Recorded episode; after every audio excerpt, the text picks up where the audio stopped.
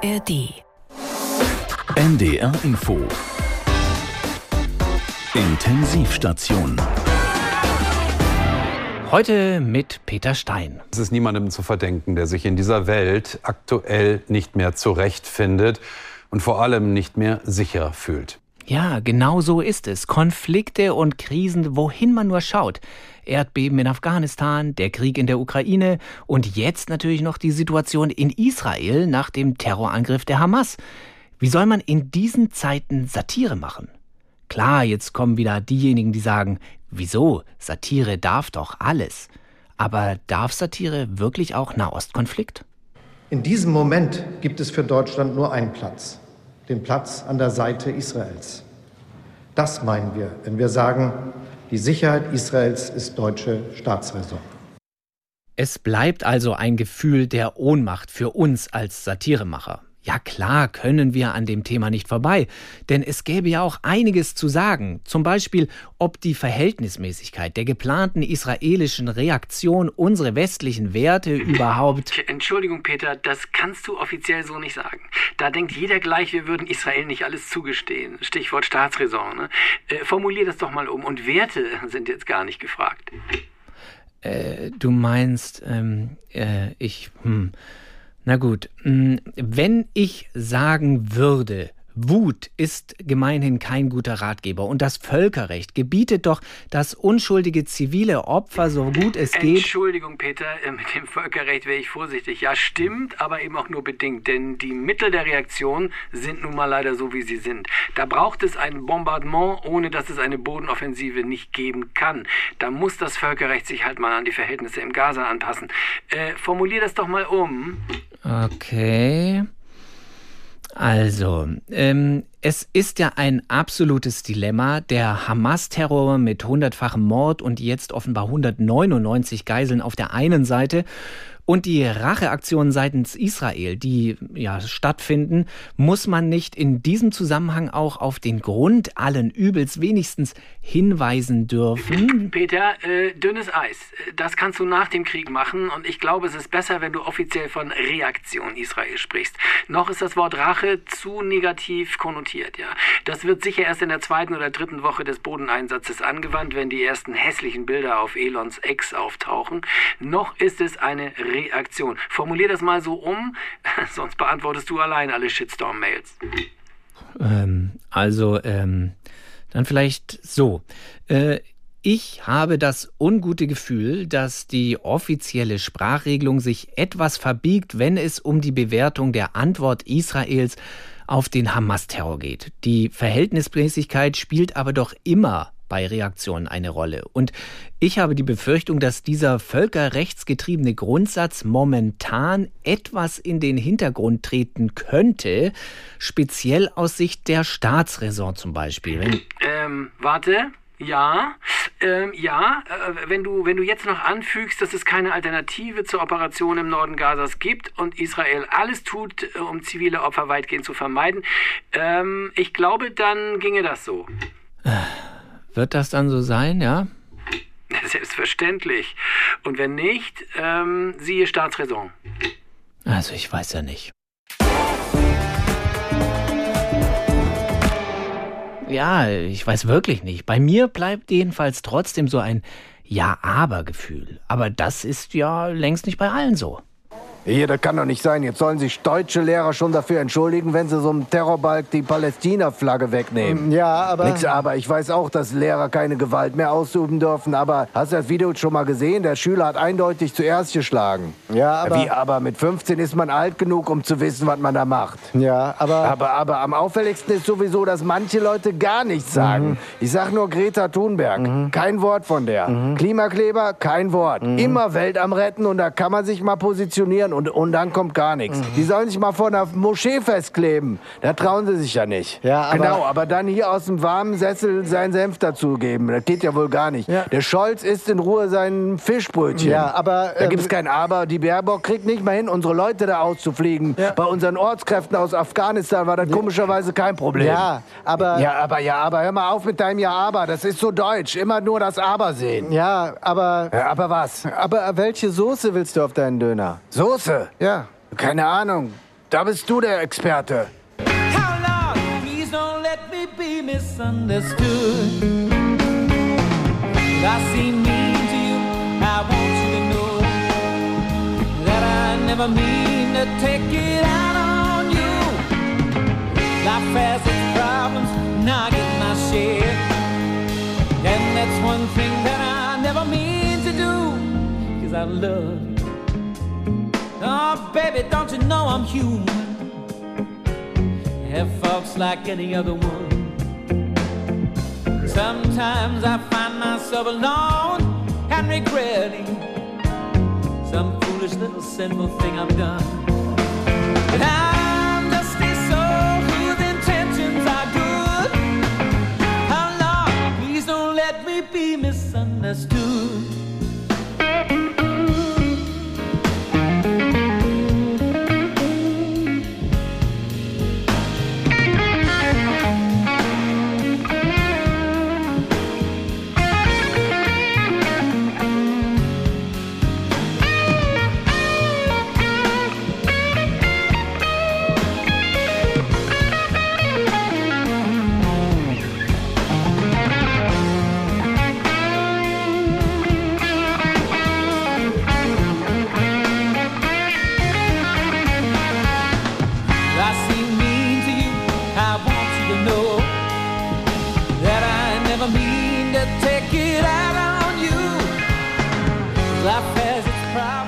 Wir haben es ja schon gehört.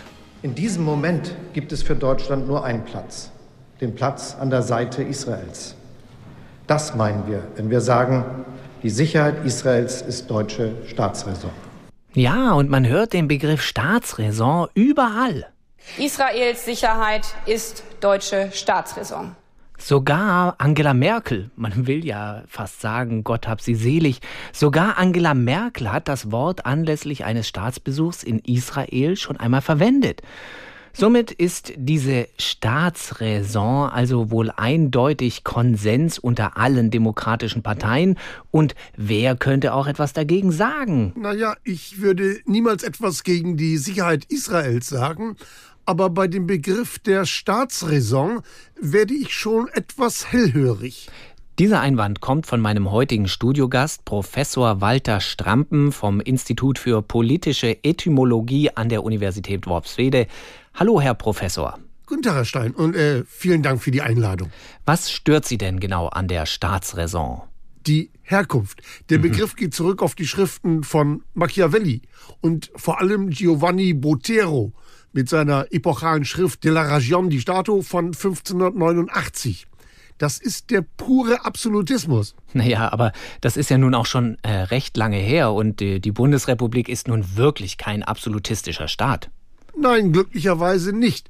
Und genau deswegen taucht der Begriff der Staatsräson auch nicht im Grundgesetz auf. Denn da hätte er auch nichts zu suchen. Äh, warum nicht? Weil er zutiefst undemokratisch ist.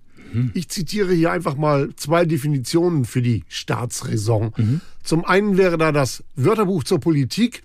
Das definiert sie als einen Grundsatz, demzufolge oberster Maßstab staatlichen Handelns die Wahrung und Vermehrung des Nutzens des Staates ist. Auch unter Inkaufnahme der Verletzung von Moral und Rechtsvorschriften. Oder wie es in Meyers großen Taschenlexikon heißt, für Machiavelli und den Absolutismus gelte, dass der Staat beim Gebrauch der für die Selbsterhaltung notwendigen Macht keine Rücksicht auf das geltende Recht oder die herrschende Moral zu nehmen brauche. Ähm, das heißt, die Staatsräson nimmt keine Rücksicht auf Recht und Gesetz oder gar auf moralische Bedenken? So ist es. Kurz gesagt heißt das, der Zweck heiligt die Mittel. Und zwar alle. Deswegen ist die Aussage, die Sicherheit Israels sei Staatsräson, keine Solidaritätserklärung, sondern ein Freibrief. Hätte Scholz gesagt, die Sicherheit Israels ist für die Bundesrepublik Aufgabe und Verpflichtung und genießt absoluten Vorrang, dann wäre das genauso klar und deutlich gewesen, aber es hätte sich im Rahmen unserer freiheitlich-demokratischen Grundordnung bewegt.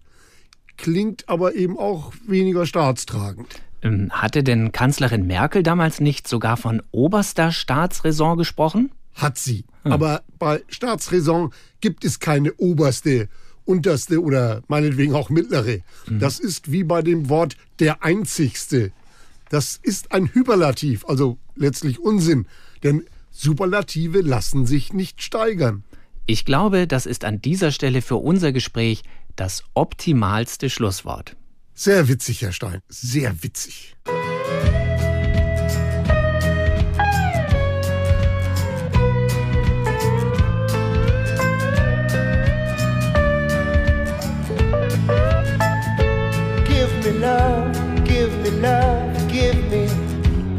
on earth. Give me life, give me life, keep me free from birth. Give me hope, help me cope with this heavy load. Trying to touch and reach you with heart and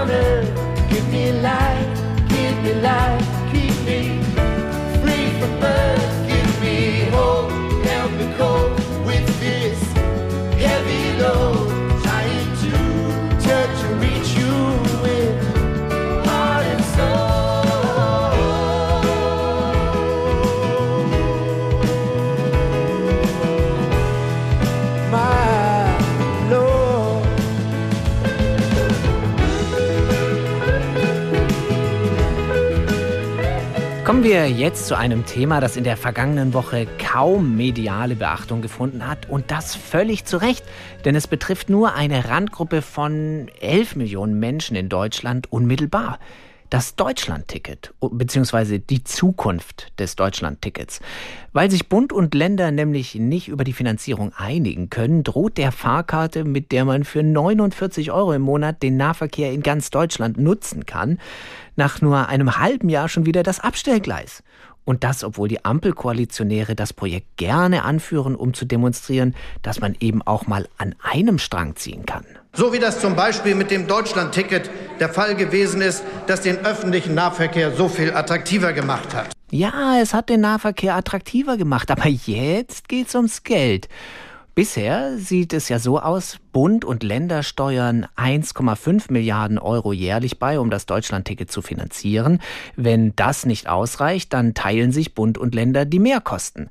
Allerdings gilt das nur bis Ende dieses Jahres. Weitere Finanzzusagen ab 2024 lehnt der Bund bisher ab. Entscheidung vertagt, auch weil man nicht weiß, um wie viel mehr Kosten es überhaupt geht. Ich will es mal so formulieren, wir müssen von einer annahmebasierten zu einer datenbasierten Analyse kommen, denn nur das kann am Ende Grundlage sein, dass wir eine dauerhafte und verlässliche Finanzarchitektur für ein solches Ticket schaffen.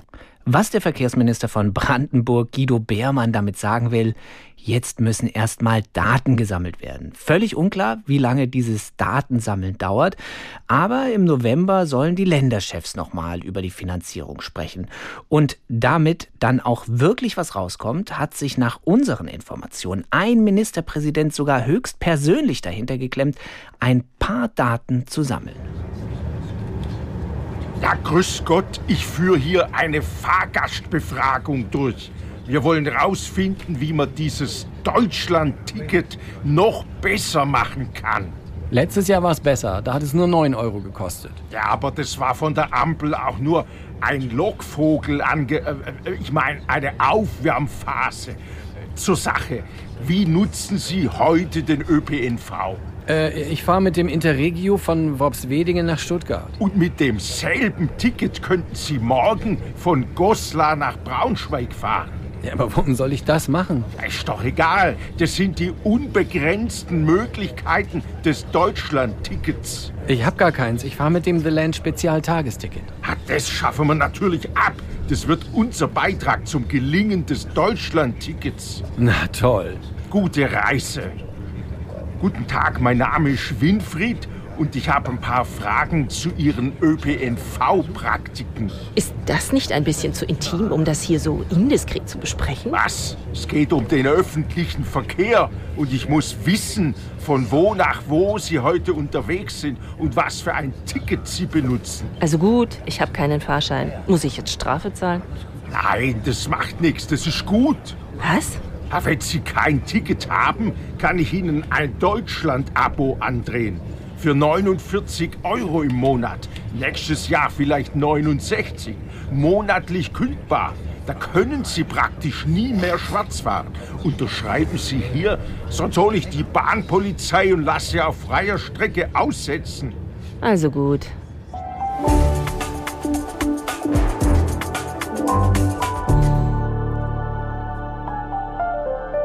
Ja, ja, es geht eben immer ums Geld. Warum sollte das beim Deutschland-Ticket anders sein als etwa bei Streaming-Diensten? Die haben ja wegen chronischer Finanzierungsschwierigkeiten inzwischen nicht selten einen ziemlich bunten Strauß an unterschiedlichen Abo-Angeboten und Tarifen. Aber wäre nicht genau das auch eine Lösung für das Deutschland-Ticket?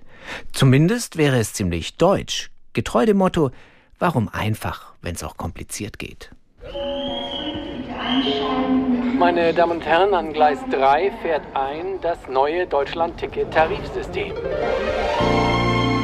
Richtig gehört. Aus dem 49-Euro-Ticket wird jetzt das Deutschland-Ticket Basic. Profitieren Sie auch weiterhin von zuverlässigen Zugverspätungen, nutzen Sie einen der vielen Stehplätze zwischen den Abteilen oder sichern Sie sich Ihren exklusiven Sitzplatz direkt auf dem Boden vor der Toilette. Oder Sie entscheiden sich jetzt für das neue Upgrade. Deutschland Ticket Premium.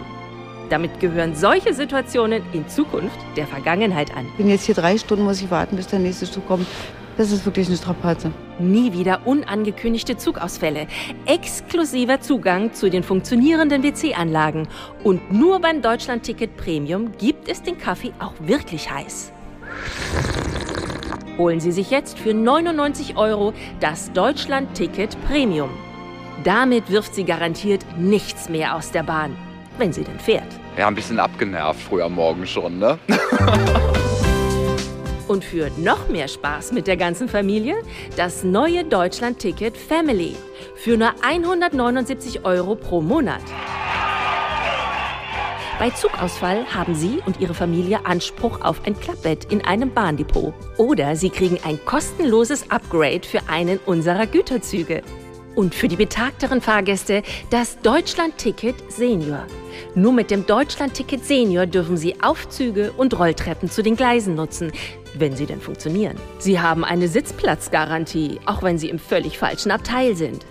Und als Deutschland-Ticket Senior-Kunde erfahren Sie zehn Minuten vor allen anderen, auf welchem Gleis Ihr Zug fährt. Das Deutschland-Ticket Senior für nur 179 Euro pro Monat. Boah, wie abgefahren ist das denn? And for more fun while traveling with Deutsche Bahn, das neue Deutschland-Ticket international. Thank you for traveling with Deutsche Bahn? Nichts da. Nur mit Deutschland-Ticket international gibt's die Bahndurchsagen ab jetzt in der Native Speaker Version. Good morning, everybody. You are warmly welcome. Und das alles für nur 239 Euro monatlich. Günstiger als jede ICE-Fahrt. Die neuen Premium-Services der Deutschen Bahn. Schon bald überall dort, wo es Zugausfälle gibt.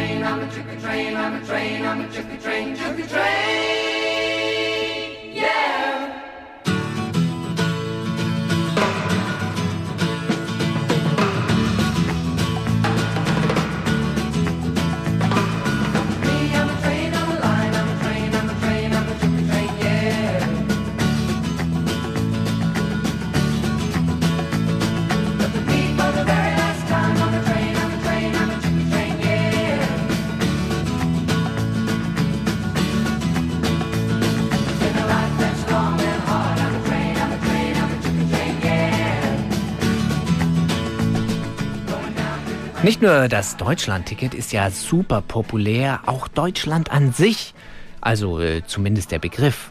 So will die Ampel ja auch noch gerne im Deutschland-Tempo arbeiten und dieser Begriff ist dann doch wieder schwer zu trennen vom nächsten Deutschland-Wort. Ein Deutschlandpakt, der unser Land schneller, moderner und sicherer macht. Tempo statt Stillstand, Handeln statt Aussitzen, Kooperation statt Streiterei. Ja, und äh, weil der Deutschlandpakt im Deutschland-Tempo vorangetrieben wird, hat es auch nur ein paar Wochen gedauert, bis sich Olaf Scholz mit CDU-Chef Friedrich Merz und den beiden Ministerpräsidenten Stefan Weil und Boris Rhein zum ersten Mal zusammengesetzt hat. Und damit auch nach außen klar wurde, dass dieses Treffen zum Deutschlandpakt gehört, gab es natürlich deutsche Hausmannskost. Beim gemeinsamen Abendessen mit Kalbschnitzel und Bratkartoffeln sollte über das Thema gesprochen werden, was die Deutschen gerade mit am meisten umtreibt. Migration. Ah, oh, ja, das ist ja auch ein wichtiges Thema. Gab es denn da jetzt auch äh, irgendwelche Ergebnisse, Herr Merz? Wir haben in einer guten Atmosphäre gesprochen und wir sind uns im Ziel einig. Ob wir uns auf dem Weg einig werden, das werden die nächsten Tage und Wochen zeigen. Tage und Wochen, nicht Wochen und Monate. Das muss es sein, dieses Deutschland-Tempo. Den Ball verwandeln, das muss jetzt die Bundespolitik. Äh, verwandelt man nicht eigentlich einen Elfmeter, Herr Weil? Aber ich bin auch schon ganz verwirrt vor lauter Deutschland. Deutschland ist schön. Nicht nur das Land, auch das Wort. Und zwar ist es so schön, dass mit Deutschland vorneweg fast jedes Wort gleich viel besser klingt. Pakt zum Beispiel. Ein viel zu kurzes Wort, um angenehme Emotionen zu wecken. Deutschlandpakt hingegen. Ah, da geht die Sonne auf. Das klingt nach großem Wurf, nach Einigkeit und Einheit, nach parteiübergreifendem Einvernehmen unter besonderer Berücksichtigung von Brandmauern und Unvereinbarkeitsbeschlüssen. Der Knoten ist geplatzt, die Richtung heißt vorwärts. Es geht voran. Was brauche ich Neuwahl? Ich hab Deutschlandpakt. Oder Ticket. So ganz für sich allein klingt das irgendwie all. Nach Ticketschalter, Infopoint und muffligem Personal. Auch nicht besser Monatskarte. Das ist der Drecksjob, für den man viel zu früh aufstehen muss. Schweißgeruch in der Straßenbahn und der Bus, der nicht fährt. Und Bahncard 100, machen wir uns nichts vor. Das sind überfüllte ICEs, Verspätung, Zugausfall oder geänderte Wagenreihung. Dagegen Deutschland-Ticket. Ist zwar eigentlich auch nur eine Kombination aus alledem, aber trotzdem Deutschland-Ticket. Das klingt nach grenzenloser Freiheit, nach Regierung, die auf das Volk hört. Und wenn man sehr genau hinhorcht und innerlich noch nicht ganz verhärtet ist, dann klingt es sogar ein bisschen wie Volker Wissing.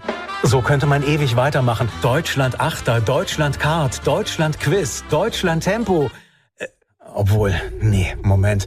Tempo klingt ohne Deutschland vorneweg und wenn man mal länger drüber nachdenkt, doch ein bisschen temporeicher als mit. Schlechtes Beispiel. Aber trotzdem, würden wir Steuern nicht viel lieber zahlen, wenn man sie nicht Steuern nennen würde, sondern Deutschlandabgabe? Und sollten Sie daran zweifeln, diesen Beitrag haben Sie mit großer Wahrscheinlichkeit nur deswegen bis zum Ende gehört, weil es nicht irgendein Beitrag war, sondern der Deutschlandbeitrag.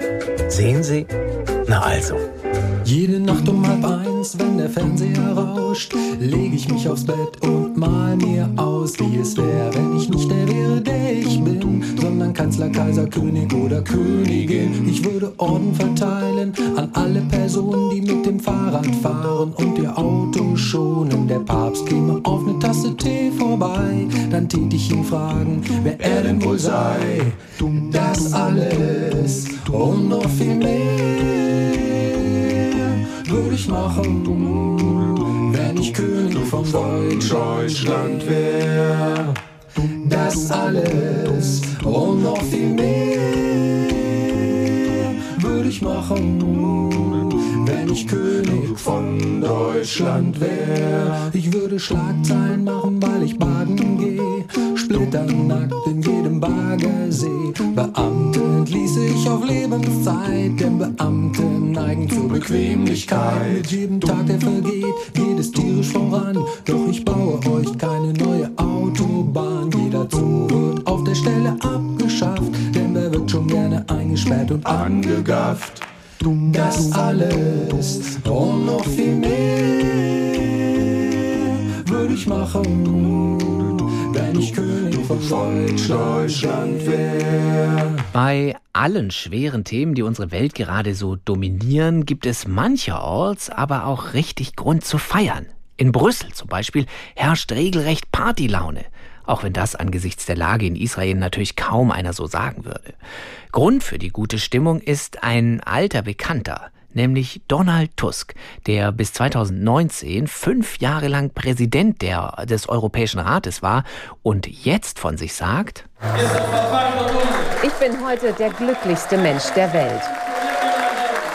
Das mag natürlich zum einen daran liegen, dass Tusk eben nicht mehr in Brüssel ist, zum anderen aber daran, dass er mit seinem Parteienbündnis bei den Parlamentswahlen in Polen offenbar zweitstärkste Kraft geworden ist, hinter der nationalkonservativen PiS-Partei.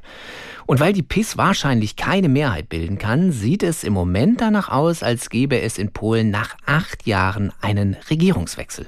Und das wiederum freut Brüssel, denn dort war man in den letzten Jahren oft genug von dem PiS geführten Polen angepisst. Stichwort Pressefreiheit, Justizreform oder Asylpolitik.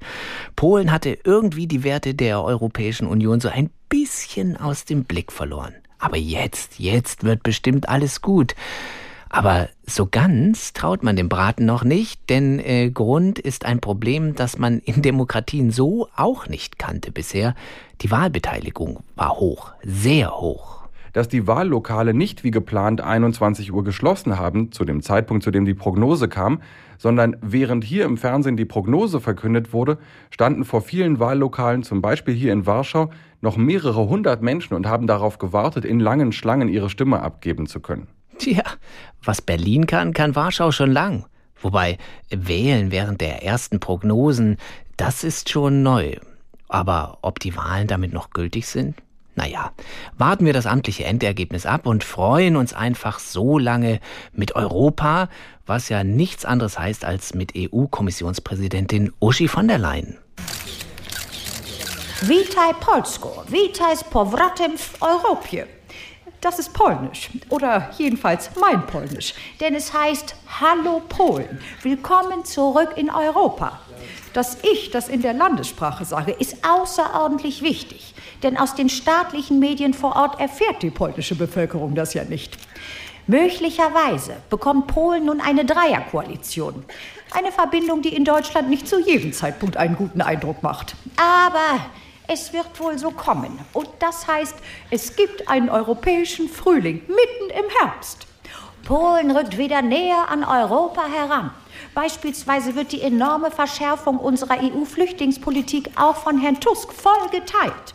Und sobald er die Justizreform zurückgedreht hat, fließen auch alle gesperrten EU-Milliarden wieder nach Warschau. Ist das nicht toll? Und auch für mich ganz, ganz persönlich wäre es eine Entlastung. Denn wenn Herr Tusk dann eines Tages wieder zu einem Treffen nach Brüssel kommt, weiß er ja schon, wo alles ist. Ich glaube, er hat sogar noch einen Zweitschlüssel. Wir müssen noch etwas abwarten. Aber Herr Tusk hat ja schon gesagt, dass er noch nie so glücklich war, Zweiter zu sein. So etwas kommt für mich natürlich nicht in Frage. Aber ich bin dennoch sehr, sehr froh über den Wahlausgang. Es stärkt die Demokratie. Und das ist sehr, sehr wichtig für jemanden wie mich, die ich ja selbst durch einen unvergleichlich demokratischen Vorgang ins Amt gekommen bin. Und deshalb schließe ich auch heute mit den Worten Vive l'Europe, Long live Europe, es lebe von der Leyen und Nief siehe Europa. Isn't she lovely? Isn't she wonderful? Isn't she precious? Less than one minute old. And I never thought through love we'd be making one as lovely as she. But isn't she lovely? Made from love. Isn't she pretty? She's truly the angel's best. Boy, I'm so happy. In Brüssel ging es dieser Tage mal wieder um das Unkrautvernichtungsmittel Glyphosat. Dafür läuft nämlich die Zulassung im Dezember aus, allerdings nicht, wenn es nach der EU-Kommission geht. Die möchte das Mittel für weitere zehn Jahre zulassen und hat dafür super Gründe. Brüssel stützt sich auf eine Untersuchung der Europäischen Behörde für Lebensmittelsicherheit, die so wörtlich keine inakzeptablen Gefahren in dem Unkrautvernichter sieht, aber gleichzeitig auf Datenlücken hinweist. Ja, Mai, Datenlücken kommt halt der Wissenschaft, meint zumindest der CDU-Europaabgeordnete Peter Liese. Also unsere europäischen Experten für Lebensmittel und für Chemikalien sagen, es gibt kein Problem. Dann sage ich Sozialdemokraten und Grünen, listen to the science. Ja, und am Ende jedenfalls gab es im zuständigen Ausschuss keine nötige Mehrheit für die Verlängerung des umstrittenen Mittels und das ist natürlich ganz im Sinne Deutschlands. Denn die Ampelregierung hat in Sachen Glyphosat eine ganz klare Haltung. Schon im Koalitionsvertrag, ja, schon im Koalitionsvertrag ist festgelegt, dass das Mittel Ende des Jahres vom Markt genommen werden soll. Und entsprechend hat Deutschland sich natürlich dann auch in Brüssel verhalten. Deutschland hat bei der Abstimmung am Vormittag nicht gegen die weitere Zulassung gestimmt, sondern sich enthalten. Die Koalitionsparteien konnten sich im Vorfeld nicht auf eine gemeinsame Linie verständigen. Die FDP ist für die Zulassung, das grün geführte Bundeslandwirtschaftsministerium ist dagegen. Die Ampel, wie sie leibt und lebt. Nächste Runde zum Thema Glyphosat, dann Mitte November. Und gibt es da keine Mehrheit, entscheidet, ta ta ta ta, die EU-Kommission. Und die hat sich ja schon festgelegt, dass sie die Verlängerung will. Ach, es ist doch einfach alles herrlich. Für eine Verlängerung von Glyphosat ist überraschenderweise auch der Bayer-Konzern und der hat der Bundesregierung dazu eine entsprechende Petition mit mehr als 17.000 Unterschriften übergeben. Ganz uneigennützig natürlich. Bayer hat ja mit seiner Agrarsparte gerade mal 25 Milliarden im vergangenen Jahr verdient und davon auch nur den Großteil mit Herbiziden rund um Glyphosat. Landwirtschaftsminister Cem Özdemir, die Grünen und Naturschützer wollen Glyphosat hingegen ein für alle Mal verbieten, weil sie die Artenvielfalt gefährdet sehen. Aber gilt in unserer schnelllebigen Zeit nicht immer öfter weniger ist mehr? Und Felder ganz ohne Unkraut sehen doch auch viel schöner aus. Und mal ehrlich, ein Sommer ohne nervige Insekten, die man abends nicht mehr aus der Bude kriegt und die einen dann auch noch um den wertvollen Schlaf bringen, das wäre doch schon mal was. Und überhaupt, wir verwenden Glyphosat schon so lange, dass wir gar nicht mehr wissen, ob Gemüse ohne überhaupt schmeckt. Und wäre es nicht gut, wenn auch die Deutsche Bahn wieder Glyphosat auf die Gleise kippen dürfte und so verhindert, dass Züge beim Halt auf freier Strecke von Unkraut umrankt werden und für immer festwachsen? Und mehr Geld für den Bayer-Konzern ist doch auch gut. Allein schon wegen der Arbeitsplätze, aber auch für den Fußball. Denn mehr Geld für Bayer bedeutet mehr Geld für Bayer Leverkusen. Und je mehr Geld die Werkself hat, umso wahrscheinlicher, dass endlich mal wieder ein anderes Team als Bayern München Meister wird. Habt ihr Glyphosat mal so gesehen?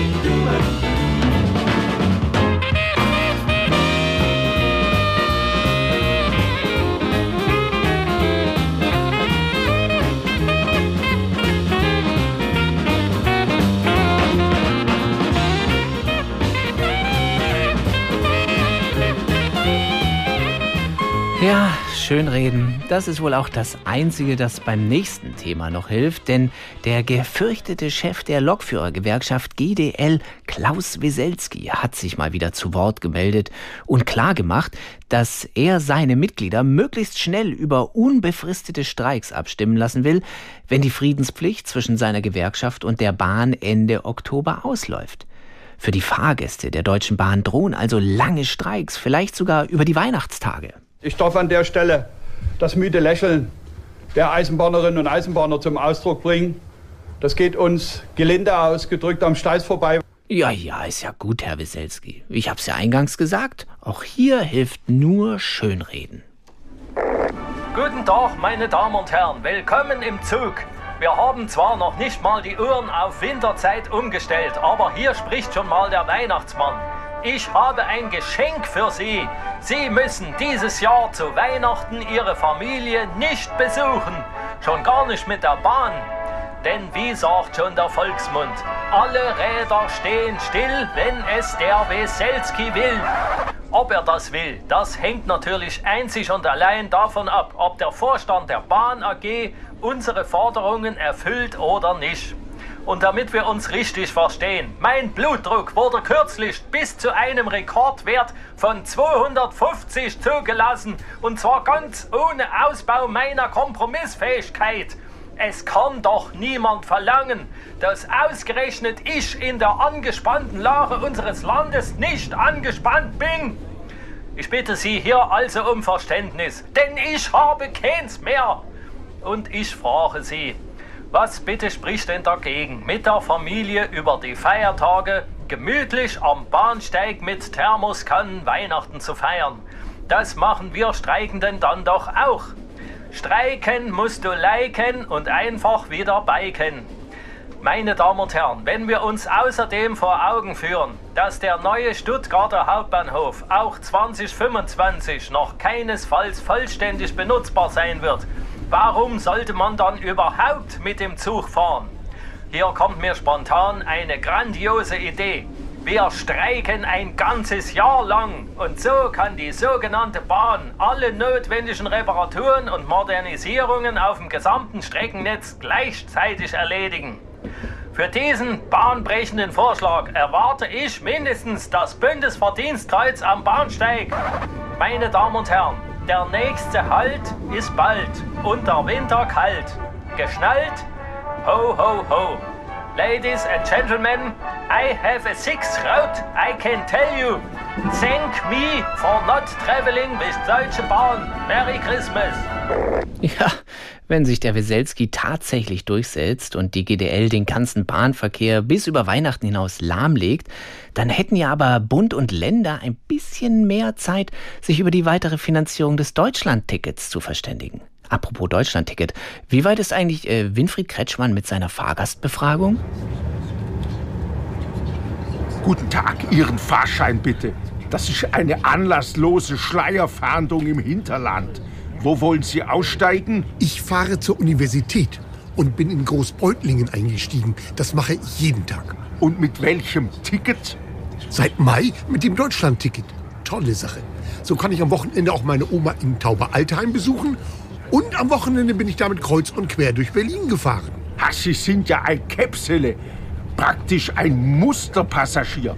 Ähm, würden Sie diese Strecken mit dem Auto zurücklegen, wenn es das Deutschland-Ticket nicht gäbe? Ich habe gar kein Auto. Ich habe nicht mal einen Führerschein. Und ich will auch keines. Ich fahre nur Bus und Bahn. Auch wegen Klima und Umwelt. Ist doch logisch. Aber so tragen Sie ja überhaupt nichts zur Verkehrswende bei. Wie bitte? Ja, mit lauter solchen Kunden können wir den Laden dicht machen. Ich muss dem Wissing nachweisen, dass sein Ticket zu weniger gefahrenen Kilometern im Individualverkehr auf der Straße führt. Sonst beteiligt er sich nicht mehr an den Mehrkosten. Dann muss ich hier alles stilllegen, was nicht mit Hochgeschwindigkeit durch Stuttgart 21 brettert. Äh, was kostet das Projekt eigentlich inzwischen? Ja, jetzt lenken Sie mal nicht ab. Ich mache Ihnen einen Vorschlag. Sie kündigen sofort das Deutschlandticket. Was? Dann kaufen Sie meinen alten Daimler, verkaufen ihn wieder, kaufen ein neues Deutschland-Ticket und geben an, dass sie deswegen ihr Auto verkauft haben. Dann kommen wir ins Geschäft. Wenn Sie das mit Ihrem Gewissen vereinbaren können? Hauptsache, wir können was mit dem Wissing vereinbaren.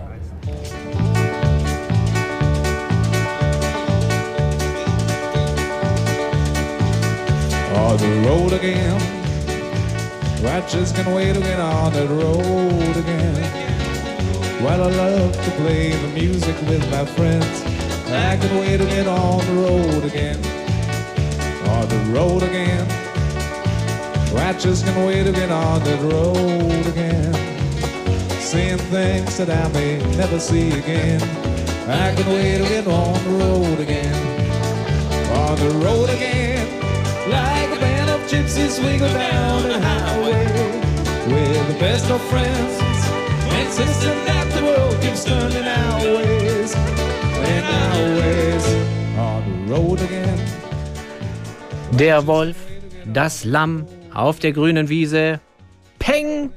Ja, so könnte es demnächst lauten, denn die Bundesumweltministerin Steffi Lemke will den Abschuss von Wölfen deutlich erleichtern. Konkret, bereits nach dem ersten Riss können Wölfe 21 Tage lang im Umkreis von 1000 Metern von der betreffenden Weide ohne DNA-Test geschossen werden. Ja, bisher war eben ein solcher DNA-Test nötig, weil man ja keinen unschuldigen Wolf abknallen wollte. Schließlich gilt für den Wolf, Dass er ein Säugetier ist, er empfindet Leid, er empfindet Schmerzen.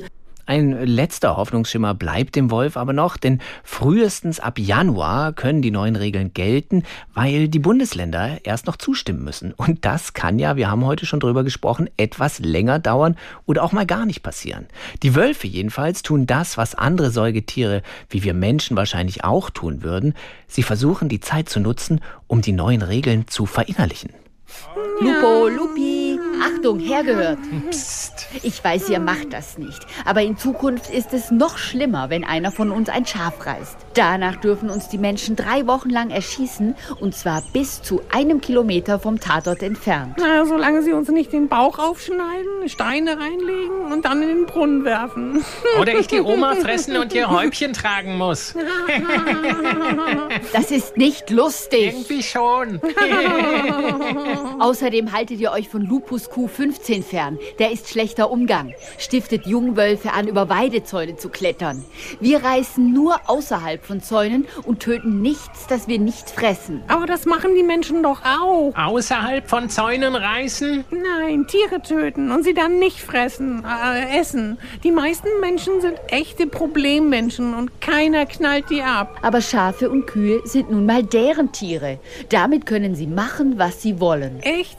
Heißt das, der Kerl aus Georgsmarienhütte, der vergangenen Januar 600 Ferkel und die Muttertierart verhungern lassen, wird nicht geschossen? Und auch nicht die Menschen, die einen Kilometer um ihn herum wohnen? Nee, aber er muss 4000 Euro Strafe zahlen. Immerhin sind das 6,66 Euro pro Sau. Hm, so viel Kohle habe ich echt nicht. Psst, stellt euch nicht doof. Ihr wisst genau, worum es geht. Menschen sind stärker als wir. Drum haben sie die Oberhand. Survival of the fittest. Reißt Hirsche, Rehe, Wildschweine. Warum haben uns die Menschen überhaupt wieder in die Wälder gelassen? Damit sie uns wieder ausrotten können? Nee, um das Ökosystem zu regulieren. Das können wir besser als die Menschen. Wir Wölfe sind für Menschen wie Arbeitnehmer, die einen Job zu erfüllen haben. Machen wir den nicht, werden wir entlassen bzw. erschossen oder auch entnommen, wie sie netterweise sagen. Mit Hunden gehen sie aber anders um, oder? Hunde sind auch was anderes. Die machen ihren Job. Die müssen ja auch nur nett sein. Vielleicht würden sie uns mehr mögen, wenn wir Stöckchen bringen würden. Oder bellen bei Gefahr. Oder, oder wenn wir auf Trockenfutter umstellen. Nee, dann werde ich lieber erschossen. Ich auch. Ach, gut, Jungs. Schon mal eine Lektion verstanden. Besser tot als Hund. Und morgen erzähle ich euch, wo man die leckersten Rotkäppchen findet. Juhu. Au, ja.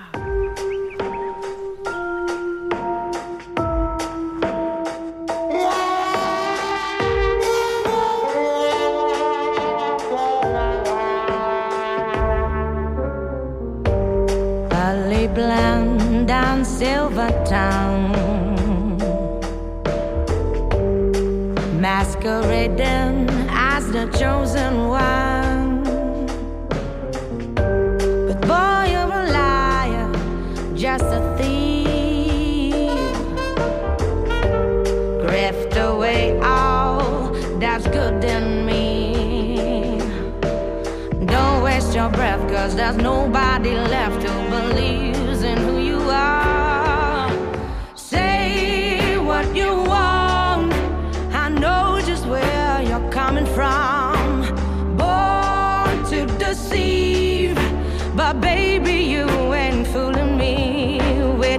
shiny shirts and phony lines.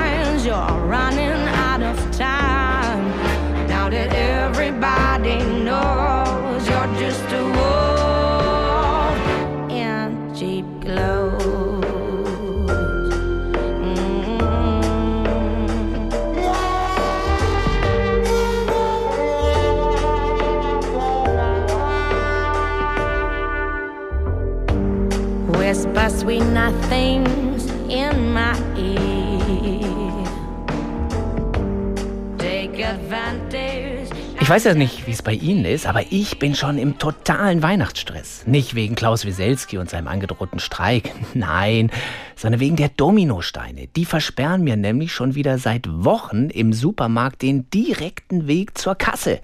Ich finde wirklich, die großen Kirchen sollten mal drüber nachdenken, die Spenden aus den Weihnachtsgottesdiensten einzusetzen, um die Welt von diesem Problem zu lösen. Ich meine, nicht nur ich leide Höllenqualen, wenn ich mich mit dem Einkaufswagen Zentimeter für Zentimeter vorarbeite. Aber für mich ist das Ganze nach ein paar Minuten überstanden.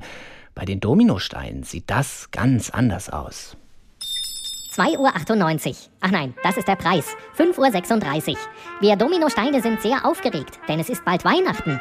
Soeben werden wir ins Supermarktregal gelegt. Laut einer alten Überlieferung das untrügliche Zeichen dafür, dass der D-Day bevorsteht, dass wir auf den bunten Teller gelegt werden und unserer Bestimmung anheimfallen. 6.12 Uhr. Seltsam. Neben uns sind Laubbläser gestapelt. Naja, vielleicht so ein neuer Geschenketrend. 7 Uhr.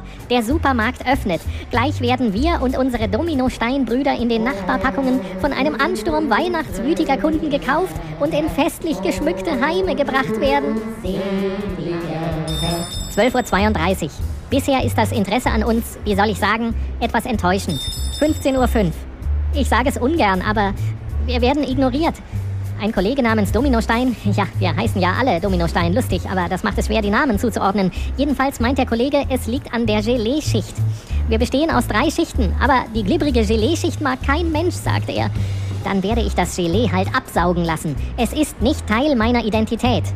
Weg mit dem Glibber, weg mit dem Glibber, weg mit dem Glibber, weg mit dem Glibber. 16 Uhr. Keiner kauft uns dieses verdammte Gelee. Warum rackern wir uns überhaupt in drei Schichten ab? Warum? 17.08 Uhr. Einer von uns namens Dominostein hat die Panik beruhigt. Bestimmt ist erst übermorgen der erste Advent, meint er. Aber was genau bedeuten die Laubbläser? Egal. Ähm, alle mal herhören. Zum Zeitvertreib könnte ich einen Vortrag halten zum Thema gelebte Individualität im Zwölferpack. Ja, morgen vielleicht. Ich kenn den vom Fließband. Der heißt Dominostein und schlägt immer so einen Mist vor. 17.30 Uhr. Es ist immer noch hell draußen. Das kann nicht sein. Wurden wir in die verdammte Karibik geliefert? Ich habe genau gesehen, dass ganz viele Leute aus der Kühlung gegenüber Eis rausgenommen haben. Aber der bunte Teller, er ist doch unsere Bestimmung. Ich will nicht als kranke Dekoration auf einem Steak in der Crossover-Küche enden. 17.45 Uhr. Ich hab's genau gehört. Die Mutter hat zu ihrem Kind gesagt, Dominosteine im Oktober? Oktober. Deswegen kauft uns also keiner. Der Fluch der frühen Lieferung liegt auf uns. Der Fluch der frühen Lieferung.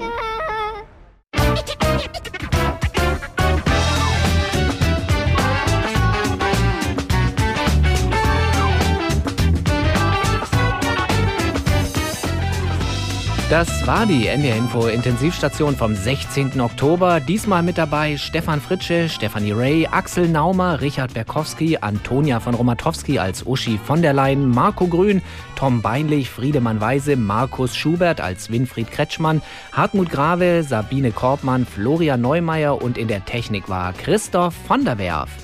Mehr Satire und das sogar mit Bild gibt es schon am Donnerstag in unserer Schwestersendung Extra 3 und zwar um 22.50 Uhr im ersten. Uns finden Sie wie immer zum Nachhören als Podcast und zum Weiterschicken in der ARD Audiothek. Und da finden Sie auch viele andere hörenswerte, bisweilen sogar lustige Podcasts, zum Beispiel Duo Deluxe. Darin unterziehen Kabarettist Olaf Schubert und Autor Stefan Ludwig die Schöpfung einer finalen Prüfung. Und das ist sehr unterhaltsam. Ich bin Peter Stein und noch kurz die Frage an Olaf Scholz. Haben Sie eigentlich die Intensivstation schon als Podcast abonniert? Das meinen wir, wenn wir sagen deutsche Staatsräson. Na dann habe ich es auch endlich verstanden.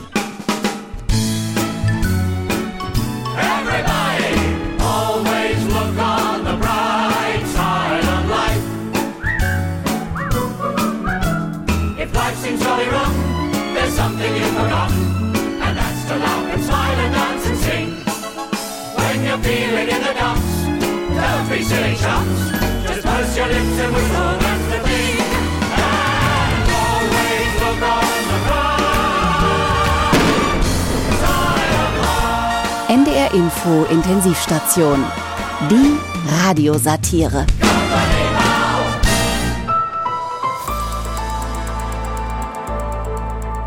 Sie hörten einen Podcast von NDR Info.